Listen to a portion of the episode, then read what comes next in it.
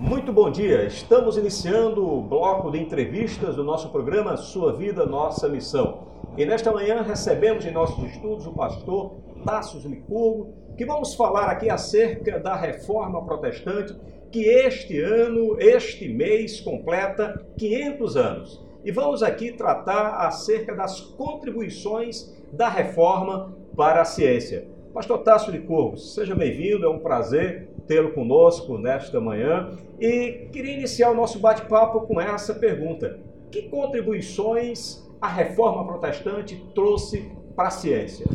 Primeiramente, gostaria de agradecer o convite, é sempre uma alegria, uma satisfação estar aqui no meio de vocês. E no que diz respeito à, à pergunta, eu gostaria de dizer que a reforma, nós devemos entender a reforma como um movimento, né? Que não se inicia com Lutero, nós temos os, os pré-reformadores, né, Wycliffe e tantos outros, que fazem um terreno sobre o qual a reforma luterana, com a fixação das 95 teses, essas 95 teses fazem com que a Bíblia seja novamente trazida ao centro da preocupação do homem.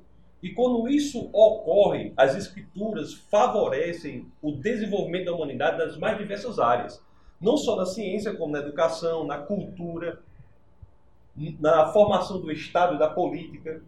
Então nós temos todas essas contribuições que são decorrentes das escrituras, que graças à reforma são trazidas novamente, novamente ao centro das decisões.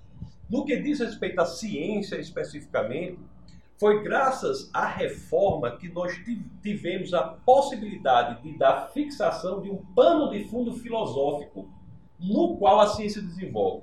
Qual é o pano de fundo filosófico? A ideia que, que as escrituras dizem de que o mundo foi feito por uma mente inteligente e, portanto, é suscetível de ser entendido pela inteligência. Só há ciência quando nós entendemos que o mundo é inteligível. E a reforma protestante reforça, por trazer as escrituras, somente elas, ao centro da preocupação. Então, reforça essa perspectiva de que o mundo pode ser entendido por uma mente inteligente, porque ele foi criado por uma mente inteligente. Ah, por que é que mesmo ah, tendo esse pressuposto, que é algo perfeitamente compreensível, há uma relutância muito forte de parte da ciência em abraçar essa ideia e reconhecer a Deus como sendo o arquiteto de toda essa estrutura que se chama vida, se chama cosmo e que a ciência vive a tentar desvendar. Isso é pergunta interessante de fato, historicamente falando, houve sempre uma tentativa dos cientistas em não aceitarem esta determinação da ciência de que o mundo, o universo e a vida eram produtos de uma mente inteligente.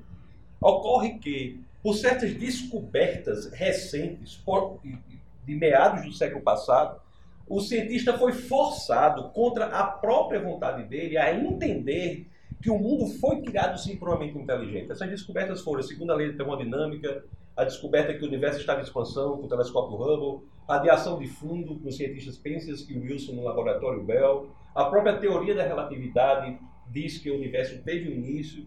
Então, várias descobertas, essas são apenas um exemplo, fizeram com que o cientista fosse forçado a entender que a causa do universo é imaterial, não pessoal, atemporal, extremamente poderosa e inteligente. É uma mente inteligente. Agora, por que, que todos simplesmente não têm essa crença? É a sua pergunta. Porque parte do ateísmo não se dá por questão intelectual. É um erro achar que os ateus são ateus por questões intelectuais apenas. Grande parte dos ateus são ateus por questões morais.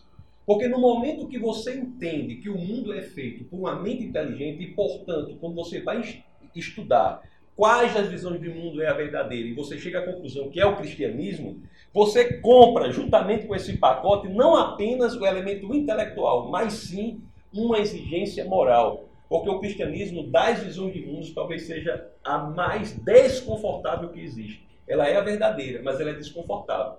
Porque ela requer de nós uma mudança diária, gradativa. A cada dia nós somos chamados a ser alguém que não fomos ontem. Num processo contínuo, no que chamamos de santificação. Então, muitos não querem. Muitos querem levar a vida de forma que eles entendem como verdadeira e não se adaptar àquela verdade para a qual há evidências. Não é a crença que torna algo verdadeiro. Deus não trabalha assim. Não é, não é o fato de você crer que o mundo é de determinada forma, que o mundo é daquela forma, se torna daquela forma. As escrituras são assim. É pelo fato de algo ser verdadeiro, de nós termos evidências para aquilo, é que nós devemos aumentar a nossa fé, a nossa crença.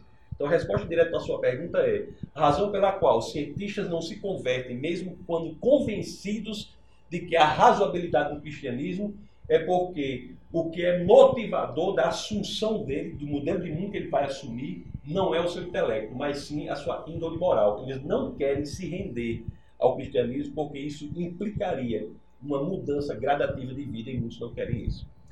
Eu li alguma coisa, uh, acho que num, blog que você tem, é, que você falar que eu achei bem interessante, que diz que de, dos dez maiores cientistas, hum.